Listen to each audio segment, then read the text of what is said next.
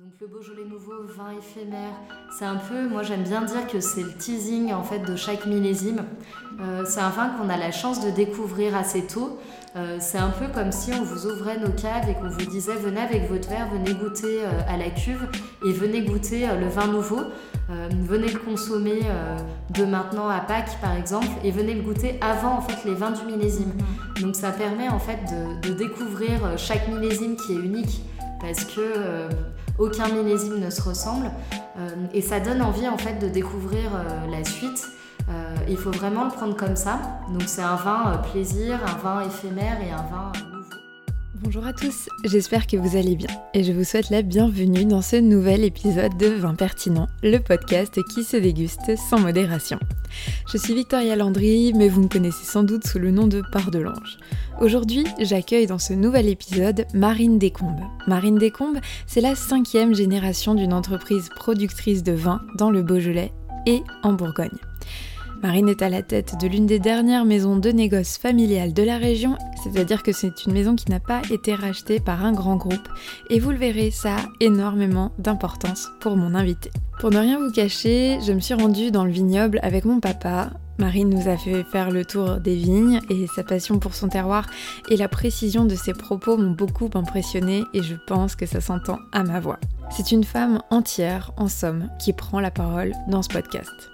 Et dans cet épisode, on parlera du fait d'être la première femme de sa famille à gérer l'entreprise, de l'impact du Beaujolais nouveau sur la région, plus globalement du renouveau de la région du Beaujolais et également de l'importance de transmettre les savoirs.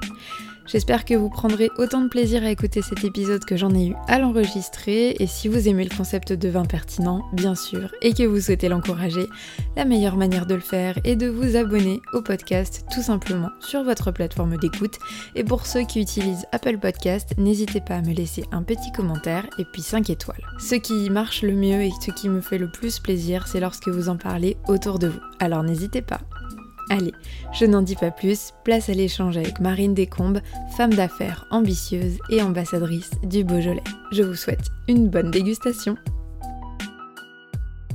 Marine, c'est parti. Euh, donc, euh, je suis ravie de te retrouver, puisqu'on s'était croisés en début d'année euh, en septembre. Ça commence à faire. Il faut savoir que tu m'as fait faire le tour de tes vignes juste avant qu'on se retrouve pour ce podcast. Je te remercie beaucoup d'avoir accepté cette invitation. Et puis, bah, écoute, si ça te convient, on va commencer tout de suite. Est-ce que tu pourrais te présenter, toi, qui tu es et présenter ton domaine? Déjà, euh, merci Victoria euh, d'être venue aujourd'hui euh, avec ton père. Merci pour le temps consacré pour la visite du domaine. on a passé un bon moment ensemble, malgré le froid. Voilà, on a quand même eu beau temps. Donc, Franchement, le petit soleil était parfait. Donc, merci beaucoup pour la présentation. Donc, moi, je suis Marine. Je représente la cinquième génération de ma famille. Donc, j'ai l'honneur de reprendre l'entreprise familiale, euh, je ne suis pas seule. Euh, donc j'ai mon mari et mon frère qui travaillent avec moi. On a chacun nos parties, mais on est un trio. Je pense que c'est une force aujourd'hui d'être bien entouré. on évolue dans un monde assez dynamique, très concurrentiel, où on a beaucoup de pression, où les choses vont très vite, et d'être entouré en famille, c'est vraiment important. Et c'était un point qui était vraiment important quand j'ai rejoint l'entreprise familiale. Euh, donc euh, nous, on est une entreprise euh, fondée en 1905 au cœur du Beaujolais et au centre du Beaujolais puisqu'on est au pied du Mont Brouilly dans un petit village qui s'appelle Saint-Étienne-des-Ouillères. L'entreprise est en fait au centre-bourg de ce village et a grandi au fur et à mesure des générations puisqu'on a, on a des bâtiments en fait qui se sont agrandis pour accueillir notre activité. Euh, donc euh, une entreprise qui a évolué, je pense, avec son temps. Euh, historiquement, on était une entreprise de transport, on était grossiste en vin. Très rapidement, on est rentré dans le commerce du vin. et principalement des vins du Beaujolais avec des tonneaux qu'on commercialisait à Lyon et à Paris. Donc c'est mon arrière arrière grand-père qui a commencé, donc qui s'appelait François euh, Descombes, qui était maire de notre petit village euh, de Saint-Étienne-des-Ouillères. donc c'est lui qui a, qui a lancé l'entreprise très rapidement. Donc ensuite son fils Florent Descombes a repris. à l'époque on avait une ferme et on avait la partie vin, donc c'était assez intéressant et complémentaire. On avait une ferme en Bresse. Et notamment pendant la guerre, assez utile puisqu'on on a pu en fait nourrir nos équipes et continuer de fonctionner. Euh, mon grand-père a repris euh, après-guerre et euh, il a continué en fait dans un premier temps l'activité traditionnelle qui était la vente de tonneaux, donc principalement dans les cafés mhm. lyonnais, parisiens, dans les bars, restaurants. Et les tonneaux étaient très lourds en fait à porter. Lui, il a commencé à 15 ans. Donc il, était, il a passé son permis dans Lyon d'ailleurs, en allant en poids lourd dans Lyon. et très rapidement, il a, il a commencé à développer une nouvelle activité. En fait, euh, la télévision est apparue dans tous les foyers et du coup, le vin s'est recentré en fait euh, dans les foyers plutôt que dans les cafés, euh, bars, restaurants, on va dire citadins. Et très rapidement, il s'est mis en fait à développer ce qui était la commande groupée. Donc en livrant, il prospectait les usines, les entreprises autour, et, et il s'est mis en fait à livrer directement et à faire de la vente directe. Donc il a développé un réseau assez important euh, en vente directe qui est encore euh, notre réseau historique. Euh, et du coup, du coup, il a développé en fait ses commandes groupées. Donc mon père ensuite, quand il a repris, a continué tout ce qui était vente directe et mon père a développé l'export. Donc avant mon père, on faisait pas du tout d'export et mon père a développé l'export avec notamment le grand export mhm. puisqu'il est allé assez rapidement en Asie où il a créé en fait une structure d'importation et de distribution et il s'est mis à faire de la vente directe en Asie. Donc à l'époque, en 2007, euh, il s'est mis en fait à devenir un centre de formation. Il a créé des magasins qui étaient centres de formation où il apprenait le vin français aux, euh, personnes locales.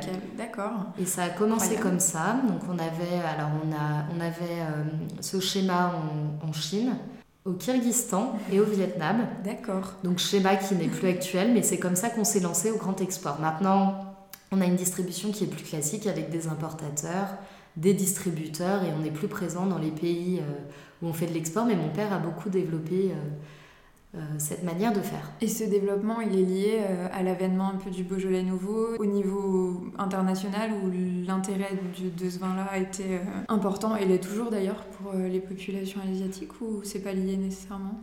Alors on, a, on en a toujours fait, mais je dirais pas que ce soit lié à l'avènement du Beaujolais nouveau. Je pense que mon père avait envie d'aller plus loin, d'aller aussi euh, découvrir ailleurs. Découvrir euh, des pays qui étaient, euh, par exemple, la Chine à l'époque, on avait très peu d'importation de, de, vin, mhm. puisque c'est un pays qui est très, enfin, plutôt tourné sur le thé, mhm. et même à aujourd'hui, qui consomme encore très peu de vin. On a encore beaucoup de travail ah ouais? à faire. Alors, les choses ont beaucoup évolué puisqu'ils sont en train de planter beaucoup, beaucoup de vignes. Et en Chine, euh, quand ils commencent un projet, on va dire qu'ils y vont assez rapidement. Ils ne le font pas à moitié. Voilà, ils ne le font pas à moitié, mais il y a encore une très petite partie de leur population qui consomme du vin. D'accord. Ok. Et, euh, et, toi personnellement, donc on a bien compris, tu, tu as grandi dans cette atmosphère de, de, de, commerce, de vin, au milieu des vignes, quoi. Mais euh, tu te destinais initialement à, à ça? Tu t'es jamais dit que, que tu allais reprendre l'entreprise familiale? Non, je m'étais jamais dit que j'allais reprendre l'entreprise familiale. Alors, pour la petite euh, anecdote, euh, dans ma famille, historiquement, l'entreprise s'appelait F Descombes et toutes ah. les personnes de ma famille s'appellent soit François, soit Florent. Dès qu'il y a un garçon, et euh, c'était plutôt les garçons traditionnellement qui reprenaient l'entreprise, même si mon père ne nous a jamais dit ça ou ne nous a jamais incité à penser ça. Euh, c'est ce qui s'est passé quand même euh, jusqu'à lui. Donc je m'étais jamais dit euh, bah déjà que ça pouvait m'intéresser mhm. et encore moins que j'allais que j'allais reprendre l'entreprise familiale. Et alors tu te destinais à quoi initialement?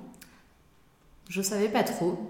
moi j'ai fait des études de commerce, je suis partie à l'étranger en Suède. j'ai plutôt fait des études côté financier. Mhm. J'ai travaillé en audit financier notamment. j'ai vu pas mal de secteurs d'activité, mhm. ce qui était super intéressant, le monde du luxe, euh, le monde des composants électroniques, la métallerie lourde, euh, notamment vers Belfort. Euh, j'ai voilà, beaucoup voyagé au niveau national et j'aurais jamais pensé travailler dans le vin jusqu'à un jour en 2013 où mon père m'a dit qu'il pensait qu'aucun de ses enfants ne voulait reprendre et qu'il commençait à réfléchir à céder l'entreprise. Ah, et donc tu t'es dit non, on ne peut pas laisser euh, partir le patrimoine. Et, euh, Je me suis dit que c'était dommage en fait, que ça faisait déjà quatre générations, euh, qu'il n'y a plus beaucoup. Enfin, je trouve qu'il n'y a pas beaucoup d'entreprises aussi durables. on a été quand même fondé en 1905. Et j'avoue que je me suis dit que ça pouvait pas s'arrêter là, en tout cas que c'était dommage de ne pas essayer.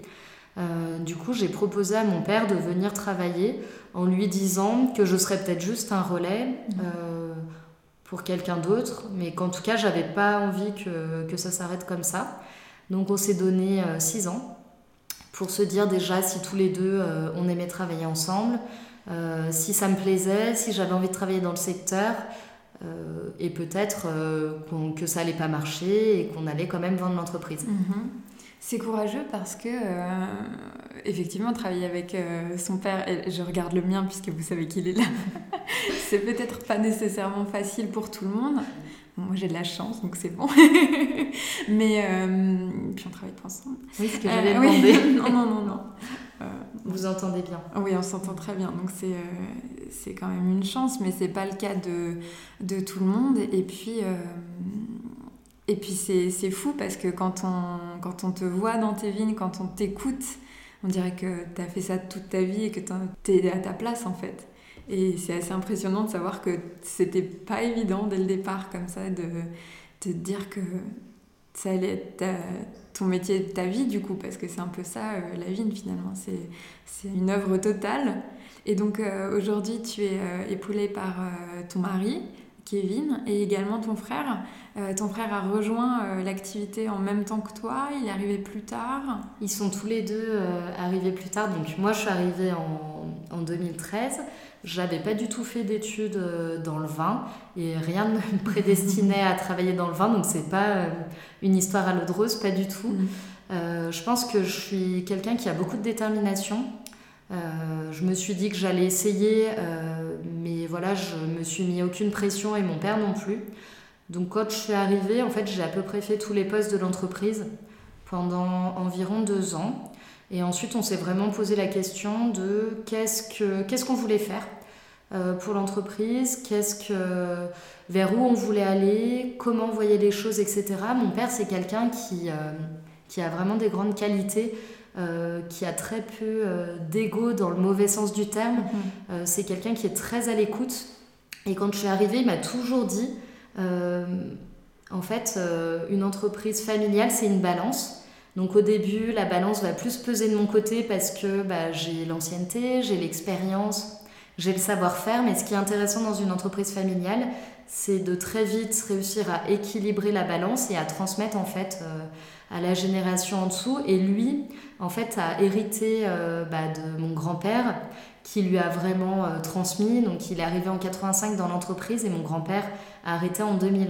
Hmm. Donc pendant 15 ans, ils ont travaillé ensemble et je crois qu'il a vraiment aimé en fait ce côté transmission et il a, il a moins aimé en fait le côté où il a été tout seul pendant un temps et avec l'incertitude de ne pas savoir si lui aussi euh, avait la chance de, avait pouvoir, la chance de pouvoir transmettre. Mhm. Et à aujourd'hui, il a vraiment la chance d'avoir déjà deux de ses enfants et trois personnes pour la cinquième génération à qui transmettre en fait euh, bah, son savoir. Et franchement, je trouve que même moi, je me dis, J'espère qu'un jour, il y aura la sixième génération et qu'on aura la chance bah, de perdurer mhm. et de pouvoir transmettre à une génération en dessous. Donc mon père a toujours été dans cette optique de se dire, waouh, j'ai la chance en fait de pouvoir euh, à mon tour euh, essayer de faire perdurer l'entreprise et de transmettre euh, mon savoir. Donc il a toujours été très à l'écoute. Et je pense, alors je voudrais pas parler pour lui parce qu'il n'est pas là aujourd'hui, mais je pense que il, est, il aime bien écouter les jeunes et se dire voilà qu'est-ce qu'ils ont à proposer et, et, vers où on va aller et de le construire ensemble. Donc mhm. j'ai eu tout de suite de la chance bah, de pouvoir participer aux discussions et de donner mon avis en fait sur moi j'aimerais bien faire ci ou ça. Et je trouve que bah, voilà, parfois c'est très hiérarchique dans une entreprise mm. et pas chez nous. Voilà, donc ça c'était bon, voilà, c'était super intéressant. Et tout de suite on s'est dit, et je pense que c'était d'un commun accord, lui a eu des vignes pendant très longtemps avec mon grand-père. Euh, il a laissé euh, la partie vigne pendant le temps en fait où il s'est lancé à l'export. Quand mon grand-père a arrêté parce qu'il pouvait pas être euh, à l'autre bout de la planète, gérer des équipes dans les vignes, etc. C'était un peu compliqué. Mhm. et je pense que c'est avec un vrai plaisir qu'il a retrouvé cette partie terre et retour aux sources. Mhm. Voilà, c'était vraiment quelque chose d'important pour lui aussi. on a eu une super opportunité bah, de pouvoir reprendre un domaine en fait qui est à côté de nous dans le village donc qui est le château de Pougelon. Euh, donc, euh, et c'était un souhait en fait de reprendre un domaine dans le Beaujolais. Euh, j'aurais peut-être pas pensé reprendre un domaine dans le village, aussi près de nous, aussi près de l'entreprise historique. et du coup, c'était une grande chance. Et on a mhm. eu aussi la très belle opportunité de pouvoir reprendre un domaine à Chablis, d'une famille aussi, qui pour le coup avait pas d'enfants qui souhaitaient reprendre. Mhm. On n'a pas pris la place de repreneur. Euh, je pense que d'ailleurs, euh, le, les gérants auraient aimé en fait que euh, leurs enfants reprennent. Et pour eux, c'était important de transmettre à une famille. Voilà, donc on a eu la super opportunité de pouvoir reprendre en fait les deux domaines quasiment en même temps. Ça s'est tout fait dans l'année 2017. Waouh Donc, à ton arrivée. Voilà, bah, moi je suis arrivée en 2013, mais quasiment très peu d'années après mon arrivée. Euh, donc voilà, donc on a quand même repris 70 hectares de vignes assez rapidement. Euh, donc il y a un beau, euh, un beau challenge, une nouvelle orientation à donner à l'entreprise. voilà, avec beaucoup de vinification. On n'avait pas d'équipe dans le Beaujolais. Contrairement à Chablis où il y avait une équipe en place et, et une cuverie en place, dans le Beaujolais on n'avait pas d'équipe. Donc tout à construire, euh, tout à apprendre, mhm. euh, des cuveries à trouver. Donc on a trouvé des cuveries euh, en location dans un premier temps, du matériel à trouver aussi, dans un premier temps du matériel d'occasion. Progressivement on s'équipe, mais voilà, c'est progressif. Et dans le Beaujolais, beaucoup de choses à restructurer, donc un vrai, un vrai challenge et de quoi te, te faire ta place euh, naturellement, puisque tout change avec, euh, avec cette arrivée. Et, euh, et c'est une belle histoire on s'attache encore plus au domaine à t'écouter parler. Et donc, euh, on en parlait juste avant en off, mais euh, tu es la première femme à la tête du domaine. Euh, et, c'est un sujet qui est quand même relativement tendance en ce moment, la place de la femme dans, dans, la vigne, à des postes de direction typiquement. comment tu te situes, toi, par rapport à, ce mouvement-là c'est un sujet qui est assez clivant, on, se, on, on admet. Mais alors toi, quelle est ta position par rapport à ça? Je, suppose que tu es quand même fière de pouvoir euh, représenter un genre qui n'était pas euh, mis en lumière jusqu'ici. Après, euh, alors moi je trouve qu'il y a, je trouve, alors je trouve que dans le, dans nos métiers, il y a quand même de plus en plus de femmes qui sont à des postes de cadre ou de direction ou de manager. Je me sens pas complètement isolée. Et avant de venir dans le monde du vin, pour moi, c'était pas du tout un sujet. Euh, dans le secteur où j'étais avant, euh, on était un secteur plutôt mixte et je me suis jamais fait la remarque que j'étais une femme et que je pouvais avoir euh, moins de chance dans la vie. Donc pour moi, c'est pas du tout un sujet. Bah, ce qu'on discutait en off tout à l'heure, on a eu la chance de faire tous les mêmes études. Je pense qu'on part quand même avec un même pourcentage de chance dans la vie. Et après, bah, tout dépend euh, bien sûr ce qu'on en fait, euh, notre détermination, notre envie. voilà. La seule petite chose que je disais, c'est vrai, je fais partie de, bah, par exemple, d'interprofession ou de conseil d'administration ou de commission. Et c'est vrai qu'il y a peut-être moins de femmes dans les instances. Alors, je pourrais pas l'expliquer. En même temps, il y a aussi moins de jeunes. Mhm. Euh, donc, c'est peut-être quelque chose qui va changer, en fait, euh, euh, avec notre génération et peut-être dans les années à venir. voilà, c'est peut-être la seule chose que je pourrais dire. Et tant mieux, parce que ça ouvre le débat. ça apporte aussi d'autres idées et aussi peut-être tant mieux parce que même dans notre métier du vin, il y a des personnes d'autres professions qui arrivent. Euh, que ce soit à des postes de commerciaux, à des postes de production, euh, de viticulture, enfin à tout niveau. Et je trouve que ça, c'est une nouvelle ouverture d'esprit et ça apporte aussi un débat euh, différent. Voilà, c'est intéressant quand il n'y a pas un seul même type de personne qui a fait les mêmes études, mm. qui pense la même chose. C'est aussi intéressant de venir de différents univers, de penser différemment. Et voilà. Et je dirais même plus que qu'une histoire de genre, parce qu'au final, oui, on a un garçon, on a une fille. Euh, je dirais ce qui est intéressant, c'est que c'est de venir de, secteurs en fait euh, différents. Et euh, il y a un phénomène depuis peut-être 5 ans qui s'accentue en Beaujolais, c'est qu'il y a pas mal de reprises de domaines par des investisseurs de secteurs différents, notamment pas mal d'investisseurs lyonnais. Et moi, je trouve que c'est très bien. parce que ça apporte, ça apporte un, on va dire, euh, peut-être une aisance financière différente qui permet de restructurer euh, les vignes plus rapidement. Ça permet aussi euh, de rénover certains châteaux ou patrimoines qui auraient mis plus de temps à se rénover ou qui auraient peut-être dépéri. Dépéri, voilà, c'est possible. Euh, on a plein d'exemples en tête euh, en ce moment en Beaujolais, plus ou moins connus, et je trouve ça hyper intéressant. C'est des personnes qui viennent euh, de secteurs différents, qui peuvent être des secteurs touristiques, industriels, et je trouve que ça donne un dynamisme nouveau, ça donne aussi une stratégie nouvelle. voilà, donc le Beaujolais, pour parler de ma région, est en pleine mutation. Je trouve que c'est bien, c'est positif, on en avait besoin. Euh, même si euh, il faut pas euh, non plus dire que tout ce qui a été fait avant était bien, pas bien. En fait, peu importe. Je pense qu'à tout niveau et depuis plusieurs générations, chacun à son niveau essaye de faire les choses correctement et essaye d'avancer. Mm. Malheureusement, on avait un peu moins bien, enfin moins le vent en poupe ces dernières années. Pour différentes raisons et peu importe. Et je trouve que la tendance est en train de s'inverser. Mm. Je trouve qu'on revient vers des vins peut-être aussi plus légers, plus souples, qui peuvent être structurés, qui peuvent vieillir et qui peuvent être élégants. Et ça, c'est très bien pour le Beaujolais. Euh, on a plein d'atouts dans la région. On s'adapte à plein de cuisines différentes. Mm. On a une grande buvabilité. On peut séduire aussi les nouvelles générations. Et on peut ramener aussi des jeunes à reboire du vin. Euh, et je trouve que c'est hyper positif. Mm. Bah, tu, tu, me prends un peu de cours, c'était ma, ma, question suivante. Donc c'est parfait, tu, tu, as, tu, as, répondu déjà euh, par avance. Mais euh, c'est vrai que le Beaujolais est une belle région qui met un petit peu à mal les, les clichés du vin euh, qu'on entend quand euh, on dit vin tout court, euh, ceux qui nous viennent en tête directement, quelque chose d'hyper intellectualisé, de, du, vin inaccessible pour tous. C'est oui, voilà, c'est beaucoup plus convivial comme produit, mais ça, j'ai l'impression que ça l'a un peu toujours été.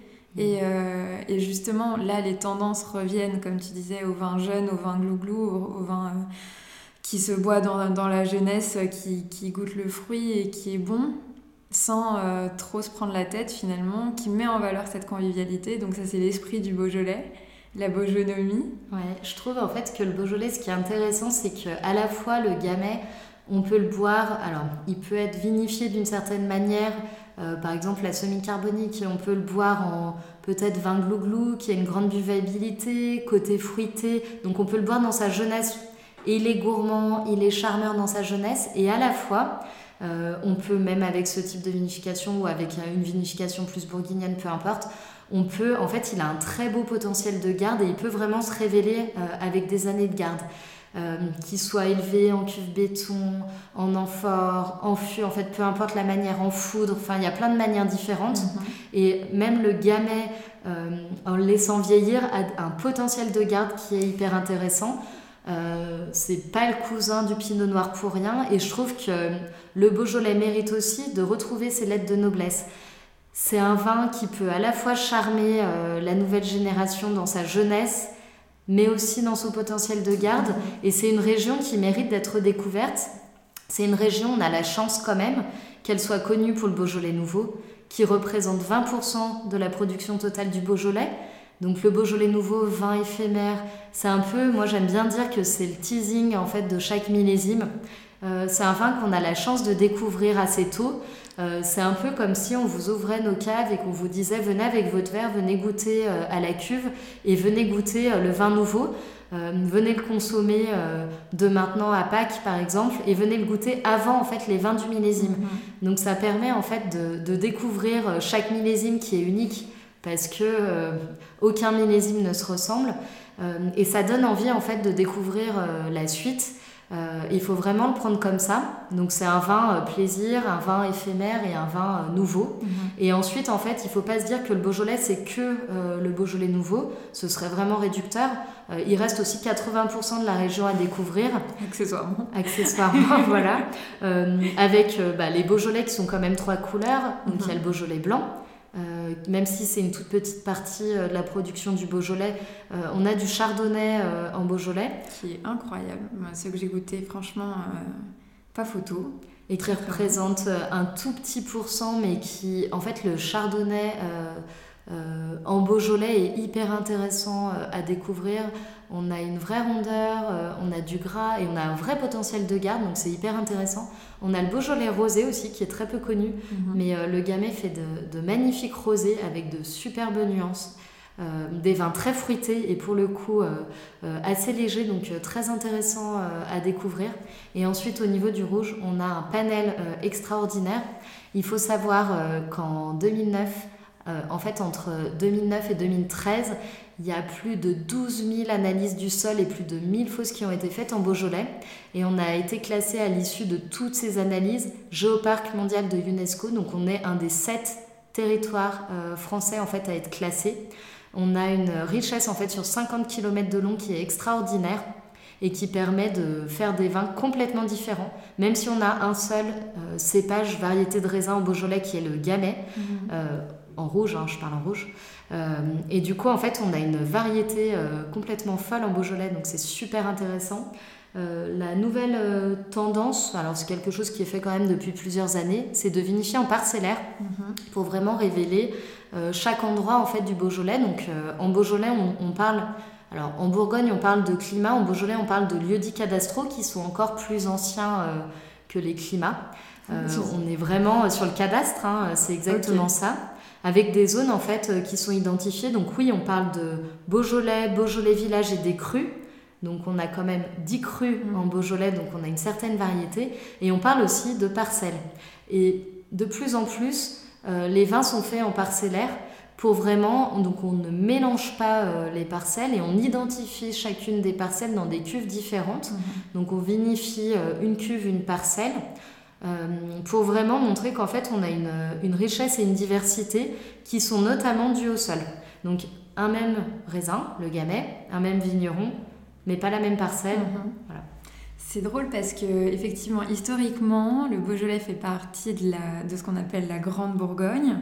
Donc c'est euh, tout le territoire qui va de Chablis jusqu'à Ouais, jusqu'au sud Beaujolais, c'est exactement ça. Voilà, et, euh, et c'est, il me semble, Philippe II le Hardy qui avait dit euh, je, le Gamay, euh, c'est pas possible. Enfin, il l'avait pas dit comme ça, hein, bien sûr, mais il avait édité des documents pour dire que le Gamay n'avait pas sa place dans la, dans la Bourgogne et qu'il fallait qu'il, qu'il s'en de cette région. Et c'est comme ça qu'on a distingué, en fait, finalement ces deux régions viticoles parce que c'est vrai que peu de gens savent que euh, le Beaujolais fait partie de la Grande Bourgogne et je trouve ça beau quand tu dis qu'il faut que vous êtes en train de reprendre vos lettres de noblesse parce que finalement vous, vous revenez vraiment sur euh, bah, vous, vous travaillez à l'image euh, identique de manière identique par rapport à la Bourgogne entre les non, mais j'entends entre les clos et, euh, et, les cadastres, tu vois, il y a des similitudes qu'on peut euh, percevoir là-dessus.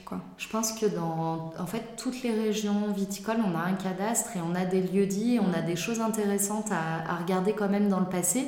Par exemple, le plateau des Charmes, c'est une voie romaine. Hmm. En fait, on a des prieurés, on a beaucoup de châteaux en Beaujolais qui ne sont pas encore connus. Euh, on a plein de choses qui sont peu connues. Alors oui, historiquement, en fait, on était euh, sur la Grande Bourgogne, puisqu'on a des sols qui peuvent être euh, rapprochés, on va dire, de la Bourgogne. Et on a un cépage, en fait, le Gamay, qui ressemble plus, en tout cas, au Pinot qu'aux autres cépages. Voilà, c'était à peu près ce qui pouvait notamment nous rassembler. Mhm. on a aussi le droit de, de produire en fait du Bourgogne mhm. sur les terres du Beaujolais. et ça, c'est historique, et notamment du crément de Bourgogne qui mhm. est produit dans notre région. par contre, je pense que le Beaujolais a quand même été toujours à part. je pense qu'on a une grande fierté en Beaujolais. Et euh, à un moment d'ailleurs, euh, les interprofessions avaient réfléchi à, fusionner et non, euh, on a voulu rester indépendant. Mm. je pense qu'on a une stratégie d'une région qui est quand même une petite région, qui peut presque enfin qui est une région avec une grande fierté, qui est une région qui ressemble quand même pas complètement à la Bourgogne puisqu'on a du Gamay effectivement, euh, donc on a quand même euh, des différences et ça c'est super intéressant. Mm.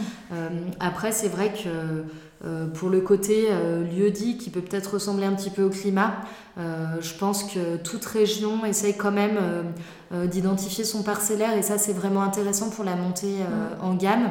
Euh, voilà, et pour, le, pour, pour l'histoire, en fait, pour expliquer aussi euh, euh, chacun des lieux et notamment notre richesse des sols en Beaujolais qui est mm. super intéressante. Ouais, ça c'est merveilleux. Et, et donc là, j'interviens avec la question de, de l'un de mes abonnés sur Instagram qui, qui te demande si tu considères que le Beaujolais nouveau a tué le Beaujolais dans sa globalité. Donc toi, t'es pas du tout, euh, pas du tout d'accord avec ça. Non, en fait, je pense que le Beaujolais nouveau a sa, enfin, a sa place et a encore sa place euh, dans le Beaujolais. Ce qui est assez intéressant, en fait, c'est de se dire qu'on est une région qui fait 50 km de long et qu'on a réussi à se faire connaître mondialement. Mm. Le mot Beaujolais est connu mondialement dans n'importe quel pays où on va grâce au Beaujolais nouveau. Et il faut se rappeler, en fait, dans les années 70, 80, l'engouement en fait euh, euh, du primeur euh, qui était, par exemple, en fait, on venait en voiture chercher le Beaujolais nouveau, le ramener le plus rapidement possible dans son pays pour faire goûter le millésime en premier. C'était vraiment un énorme engouement. Et en fait, pour moi, le Beaujolais nouveau reste un vin éphémère qui a encore sa place pour faire découvrir le millésime à venir toujours le teasing, euh, euh, du millésime. Après, euh, mon avis sur nos Beaujolais nouveaux, en tout cas avec le château de Pougelon, c'est on va faire des vins très purs sur le fruit, vinifiés de manière traditionnelle. je pense qu'on aura même différents Beaujolais nouveaux pour permettre à chacun de découvrir le Beaujolais nouveau, comme si on venait avec son verre, goûter à la cuve, un vin nouveau et se dire voilà comment est fait euh, le vin cette année. Euh, il faut aussi savoir, la petite particularité, c'est que le Beaujolais nouveau est vinifié de manière euh, particulière. Mhm. il a une vinification spéciale qui se veut plus courte et pour faire ressortir en fait le fruit. Mhm. Il n'est pas vinifié de la même manière que les vins de garde. Donc ça c'est assez intéressant de se dire c'est vraiment un vin à part. et aujourd'hui je pense qu'il peut séduire une nouvelle génération euh, pour sa convivialité, ses notions de partage, euh, ces notions aussi de se dire super euh, pendant une soirée, un week-end, une semaine, un mois, parce qu'on peut peut-être aussi ne pas se dire c'est juste un jour, mmh. je vais pouvoir découvrir des Beaujolais nouveaux, des Beaujolais nouveaux qui peuvent être rosés, mmh. et ça c'est super intéressant, qui peuvent être rouges, et peut-être un Beaujolais nouveau du sud Beaujolais, un Beaujolais village un peu plus structuré, un Beaujolais nouveau sans SO2, euh, un Beaujolais nouveau euh, euh, qui a été, je sais pas, vinifié en cuve béton. Enfin voilà, on peut découvrir en fait plein de Beaujolais nouveaux mhm. et découvrir la région et venir aussi en Beaujolais, aller dans sa cave chez son caviste, aller dans des bars, restaurants, bars à vin en ville. En fait, il y a plein de choses à faire et je pense qu'on a besoin en plus après, enfin, ces périodes euh, un peu noires, alors on est encore euh, dedans et c'est pas fini, mais je pense qu'on a vraiment besoin de retrouver des notions de partage en petits groupes, à plus grande échelle euh, et de convivialité. Mm. Et du coup, dire c'est fini le Beaujolais nouveau ou ça a fait une mauvaise image à la région, je trouve que c'est un petit peu réducteur. et je trouve que dans une région, en fait, chaque chose a son importance. Et le Beaujolais nouveau, ça permet aussi de mettre en avant notre région mondialement. Mhm. parce que pour, même pour Thanksgiving, aux États-Unis, ils boivent du Beaujolais nouveau. Moi, j'ai reçu notamment sur Instagram bah, de, de, consommateurs, en fait, j'ai été taguée sur des choses où, ah super, le 25 Thanksgiving, et ben, je trouve que c'est super de se dire à l'autre bout, de l'autre côté de l'Atlantique, euh, ils se disent super, euh, euh, pour une fête de famille, je vais boire du Beaujolais nouveau. en Chine aussi, il y a eu des grandes fêtes. En Europe, enfin voilà, il y a eu des choses assez intéressantes. au Japon, pour ne pas les citer, qui est quand même un des premiers marchés d'exportation. Enfin voilà. Mhm. Donc, et c'est aussi le moment de découvrir des crus euh, et des Beaujolais villages en même temps. Donc ça fait une super euh, belle image euh, de la région. Une belle visibilité aussi, comme tu disais. Donc c'est un moment de convivialité où tu peux, sans avoir trop d'appréhension, justement venir discuter avec les producteurs personne que tu vas sans doute vouloir revoir ensuite avec euh, justement cette porte d'entrée en disant bah oui effectivement j'ai rencontré cette personne à cette occasion-là, elle m'a laissé une bonne marque, une bonne une bonne, euh, bonne image, une bonne image, une bonne impression. Euh, allons voir ce qui s'y passe quoi. C'est l'occasion de venir dans cette région mais qui est super vraiment bon, en plus on est en plein automne c'est trop canon je vais pas dire le contraire Et puis je trouve aussi pendant le Beaujolais nouveau, euh, toutes les caves sont ouvertes. Euh, il y a plein de fêtes dans les villages. Euh, il y a les Sarmentelles aussi, oui. qui donc qui se déroulent à Beaujeu, mhm. qui sont, enfin qui est une super super fête en fait. donc le mercredi soir. À minuit, en fait, le Beaujolais nouveau peut être dégusté. et en fait, le Beaujolais est super vivant à cette époque. mais il n'y a pas que le Beaujolais, il y a aussi Lyon, il y a aussi Paris, et il y a mhm. plein d'autres régions. Par exemple, même à Chablis, euh, dans le village de Ben où est notre domaine, moi je parlais avec notre chef de culture qui me mhm. disait il y a une fête du Beaujolais nouveau à Ben. Excellent. Et je trouve ça super et je trouve que d'ailleurs euh, euh, les fêtes peut-être reprennent. Il y a peut-être eu un essoufflement, mais je trouve que ça y est, c'est reparti. Alors peut-être ce côté convivialité et envie de partager. Et, euh, et aussi euh, le côté pas du tout snob. Euh, on est vraiment dans la bojonomie, dans la bistronomie, dans la gastronomie, dans l'idée de bien manger, du partage, voilà, du partage exactement. Mm. C'est merveilleux, vraiment. Alors là, on va passer un peu du coq à l'âne, puisque je souhaiterais qu'on puisse discuter un petit peu plus de, du château de Pougelon, dont tu as parlé, qui est bah, pas très loin de, de, tes locaux en soi il y a plusieurs choses à évoquer. Euh, le château en lui-même, qui est, euh, qui est très beau, sans prétention, mais quand même assez impressionnant. Euh, en pleine rénovation, restructuration, tu as plein de projets. En fait, c'est sans doute le mot que tu as le plus dit hein, pendant cette heure de visite, et c'est merveilleux.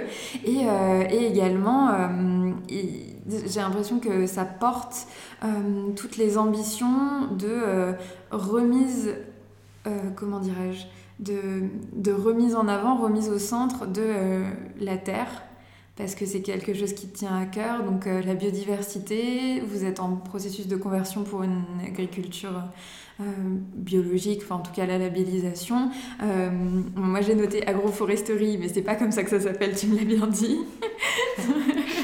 Est-ce que tu peux nous en parler un petit peu plus de tout ça? Donc, euh, le château de Pougelon, c'est un château qui date du XVIIe siècle, donc avec un corps principal dont la dernière rénovation date de 1850 et deux ailes. Et en fait, dans les dépendances de ce château, donc il y avait une, il y avait une orangerie. Euh, et en fait, on s'est appuyé euh, alors, à la base sur le bâtiment existant. Et en fait, pour faire l'extension euh, avec notre future cuverie mhm. qui est en construction et qui devrait être opérationnelle pour les prochaines vendanges. Donc on a un petit peu la pression parce que voilà, il faut que, il faut que tout soit fini et c'est demain. donc pour moi c'est un très beau projet parce que l'idée c'est vraiment de revaloriser ce patrimoine, en créant donc euh, une cuverie euh, qui sera principalement en cuve béton. Et ça c'est vraiment une volonté pour le Beaujolais de vinifier en cuve béton mais très bien équipé donc on sera complètement équipé de froid. On pourra faire des macérations à très basse température donc des macérations très lentes et très douces. Voilà c'est un peu c'est un peu l'idée. On vinifiera aussi je pense en SO2 euh, avec des levures euh, naturelles du raisin. Donc mhm. on ne fera pas d'ajout euh, de levure en fait dans, nos vinifications. L'idée c'est d'être le plus naturel possible. Pour nous en fait la, rénovation du château elle passe d'abord par la partie vigne et vin. puisque c'est notre métier, c'est la partie la plus importante. Mhm. Donc on a la construction de cette cuverie, on a la construction de l'orangerie, qu'on a en fait une orangerie qui était en pisé qu'on reconstruit à neuf, puisqu'elle n'était pas assez, pas assez solide en fait dans ses fondations. L'orangerie, ça nous permettra d'accueillir en fait du public euh, principalement des professionnels euh, pour euh, donc français mais aussi étrangers pour vraiment faire découvrir notre région euh, expliquer euh, bah, vers où on va, comment on veut aussi euh, faire monter en gamme en fait notre région, mhm. remettre aussi en avant les vins de garde, notamment les Beaujolais Village, parce qu'il faut savoir que le château de Pougelon historiquement est un château de Beaujolais Village. Donc nous on a 34 hectares de vignes, dont la moitié en Beaujolais Village, et c'est vraiment une volonté. Il y a quand même le mot Beaujolais dans Beaujolais Village, donc c'est vraiment une volonté d'également valoriser nos terroirs de Beaujolais Village en faisant euh, que du parcellaire.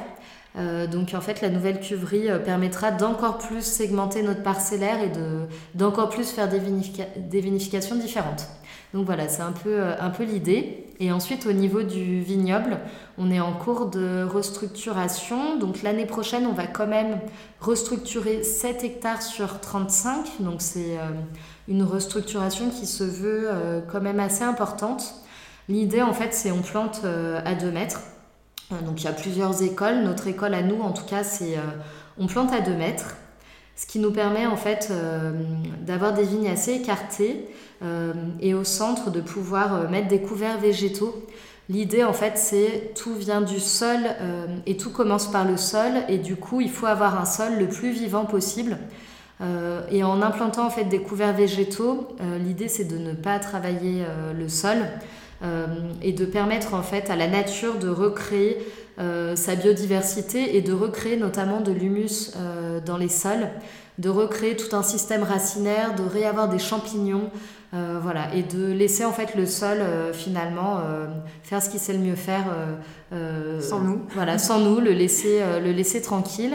nous, dans ces parcelles qu'on replante, on réimplante en même temps des haies et on réimplante aussi des arbres. En fait, on part euh, du parc de Pougelon, qui, on a 3 hectares de parc euh, avec des arbres en fait, euh, et on part en fait des parcelles qui sont autour du parc. donc notamment, à partir de l'année prochaine, on va planter une haie qui va partir de la route et qui va revenir jusqu'au château, donc une haie qui va être assez longue. Ça va être une haie principalement fruitière, noisetier, voilà, on va osciller, en fait ce ne sera pas qu'une seule espèce. On est aidé notamment euh, par un agronome en fait, euh, voilà, pour réfléchir à comment réorganiser nos parcelles et comment les replanter. Mhm. Donc voilà, c'est un, gros projet. Euh, un projet qui va permettre aussi du coup de ne pas être uniquement en monoculture et de ne pas être à haute densité parce que nous, notre idée, après c'est peut-être c'est une idée et un modèle de pensée, il n'y en a pas qu'un. Et il n'y a pas qu'un modèle de pensée qui a raison. Mhm. Mais en tout cas, nous, notre idée, c'est de permettre au sol, en fait, sur une parcelle, d'avoir différents types racinaires et pas qu'un seul type racinaire qui est la vigne. Mhm. Parce qu'on en parlait justement avant, les racines communiquent entre elles et, euh, et, c'est splendide parce que la nature euh, envoie des signaux et, euh, et, les végétaux se répondent entre eux. Donc dès qu'il y a un manque quelque part, il y a communication et le manque est comblé naturellement. Et effectivement, tu disais que à force de travailler le sol, finalement, on le fragilise, ce qui fait que, eh ben, comme, finalement, comme un enfant, plus on lui donne des médicaments, plus il va tomber malade et moins il va réussir à résister euh, aux maladies et être fragilisé. Et la vigne, c'est de la même manière.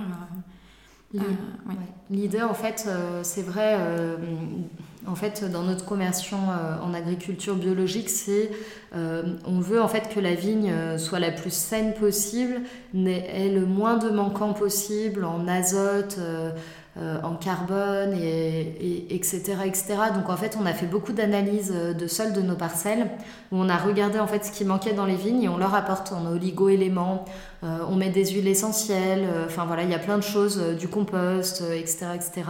Et l'objectif, c'est qu'en fait, la vigne puisse faire du bois mhm. et être, on va dire, en bonne santé et en tout cas en meilleure santé possible. Et du coup, en récréant de la matière organique dans les sols, euh, on redonne en fait aussi des nutriments euh, à la vigne et la vigne, bah, après c'est logique et c'est biologique. Euh, la vigne du coup est moins malade et du coup on a bah, du coup, les traitements deviennent moins nécessaires. Voilà. Mm. Après, je dis pas qu'on n'aura pas de maladie parce qu'on en aura et qu'il n'y aura pas d'aléas climatiques parce qu'il y en aura. Voilà. On remarque quand même sur ces dernières années qu'on a subi la sécheresse, la grêle, le gel. Enfin voilà, on a quand même on a quand même de très nombreux aléas climatiques. En tout cas, nous, depuis qu'on a repris le domaine, on n'a jamais fait le rendement sur nos vignes en Beaujolais village. Mm. On a oscillé entre gel, sécheresse, grêle, euh, voilà. L'année dernière, on a quasiment tout eu. Enfin, l'année dernière, millésime 2021, euh, qui a été un millésime euh, très, très, très compliqué. mais en tout cas, ce qu'on essaye de faire, c'est on essaye d'apporter tout ce qu'il faut à la vigne pour lui donner le plus de chances possible de développer ses fruits, d'aller au bout. Et, et c'est beau, c'est beau parce que c'est vraiment un vignoble qui est tourné vers l'avenir. C'est voilà, c'est ce qui, ce qui est beau aussi chez toi, c'est que tu as cette conscience de, de l'impact et de, de, tout ce qu'on est en train de vivre, de, de, cette urgence qui, qui nous pend au nez finalement. Euh, tu me disais là, euh, plus que 60 récoltes et après on ne sait plus quoi faire. Et, euh, et je trouve ça bien que tu aies conscience de ça parce que finalement, toi en tant qu'entreprise, en tant qu'agriculteur, finalement, tu fais ton possible pour justement bah, mettre ta pierre à l'édifice de préservation de l'environnement. Et euh, bah, j'en profite pour te remercier pour ces efforts que tu fais quand même. Après, je pense que effectivement, on a un réchauffement climatique et qu'il y a plusieurs solutions pour lutter. Après, euh, on lutte à notre petite échelle et, je sais très bien que ça n'aura pas un impact planétaire tant que les grosses puissances n'agiront pas. Mais voilà, je trouve que c'est important, en tout cas pour notre environnement et voilà, dans, on vit dans le Beaujolais, etc. C'est important de faire des efforts.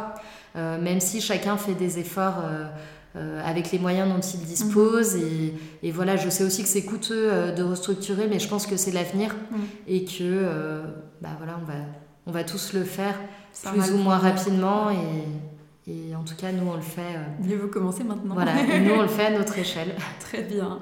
Écoute, euh, on en arrive à la fin euh, de ce podcast. on en arrive donc à mes questions préférées de, de, la fin. Je vais te demander si, si, si, tu en as une en tête, de me raconter une anecdote qui t'a marqué dans toi, ton parcours du vin, ta relation avec le produit ou plus largement avec ce monde merveilleux. Est-ce que tu, tu, as ton histoire en tête? Alors oui, euh, bah, je vais parler de 2016. Euh, donc c'était un soir où euh, j'étais au bureau et mon téléphone sonne. Donc voilà, je réponds sans vraiment savoir qui allait m'appeler. Et, et c'était notre voisin, donc Monsieur Bréchignac, qui avait le, le, château de Pougelon et qui, qui m'a appelé pour me rencontrer. On, voilà, on s'était, on s'était jamais rencontrés. Pourtant, il me disait que bah, il connaissait bien ma famille et, voilà.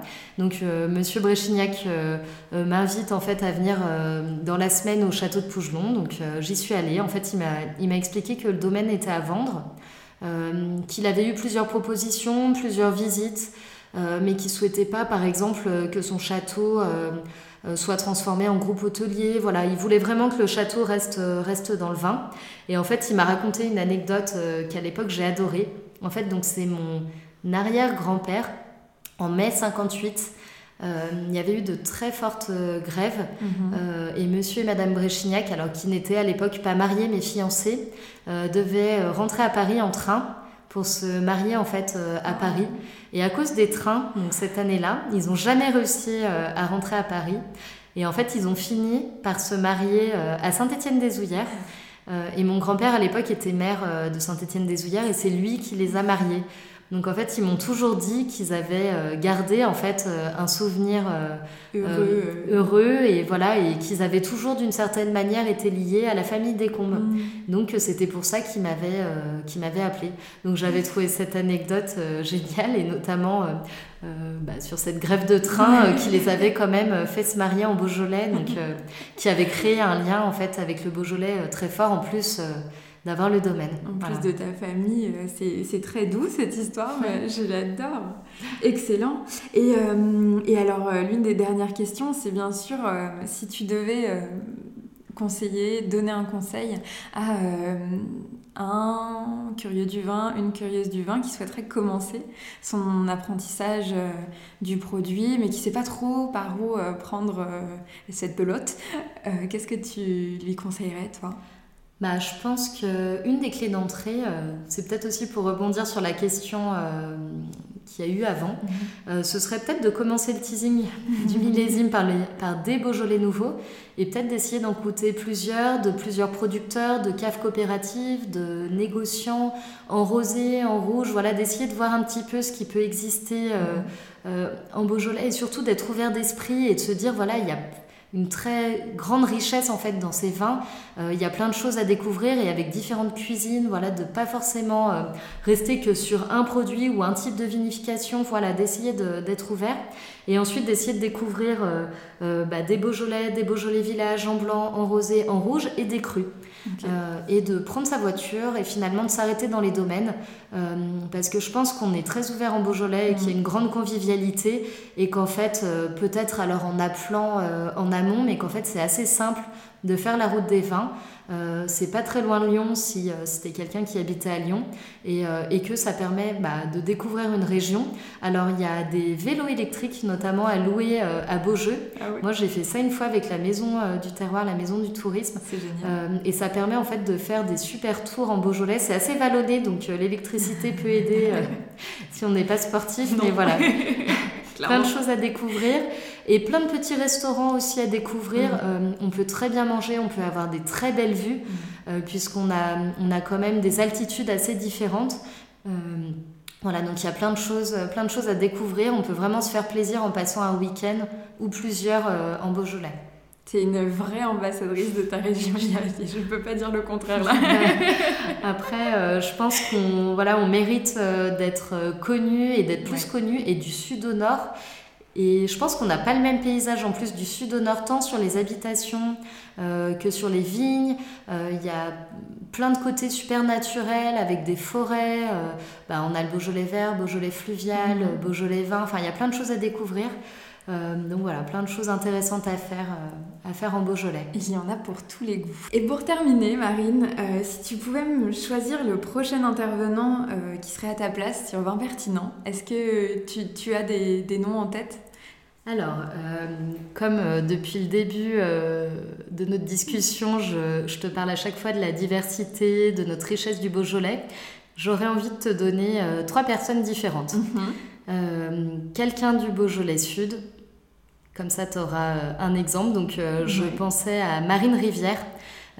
qui est le domaine en fait Jean-Pierre Rivière donc c'est le nom en fait de son père donc elle travaille avec son frère mhm. et je pense que c'est un domaine super intéressant à découvrir en deuxième domaine, je voudrais te donner le château de Champ-Renard, qui est un magnifique château qui est juste à côté d'ici, mhm. euh, en Beaujolais village principalement. Et en dernier domaine que tu connais, je voudrais te donner le château de Poncier avec euh, Marion, euh, voilà, je pensais que tu l'avais déjà euh, interviewé, donc euh, pas encore. donc je pense que je pense que ce serait super intéressant. Donc mhm. qui est en cru, donc à Fleury. Mhm. du coup, ça te donne quand même un panel assez intéressant. Donc tu vas passer quelques week-ends dans cette région, dans cette belle région, donc qui est notre région. Et, et surtout, ça va te permettre bah, de sillonner un petit peu le Beaujolais et de voir de voir les différences. Euh, et tu verras notamment le château de, de Champ-Renard. Euh, il y a des magnifiques travaux euh, qui ont été faits et le château a été entièrement, entièrement rénové. le château de, de Poncier, c'est super intéressant parce qu'ils sont en agriculture biologique et ils sont différents. ils ont différents types de vignes et voilà, et, ils sont très en avance.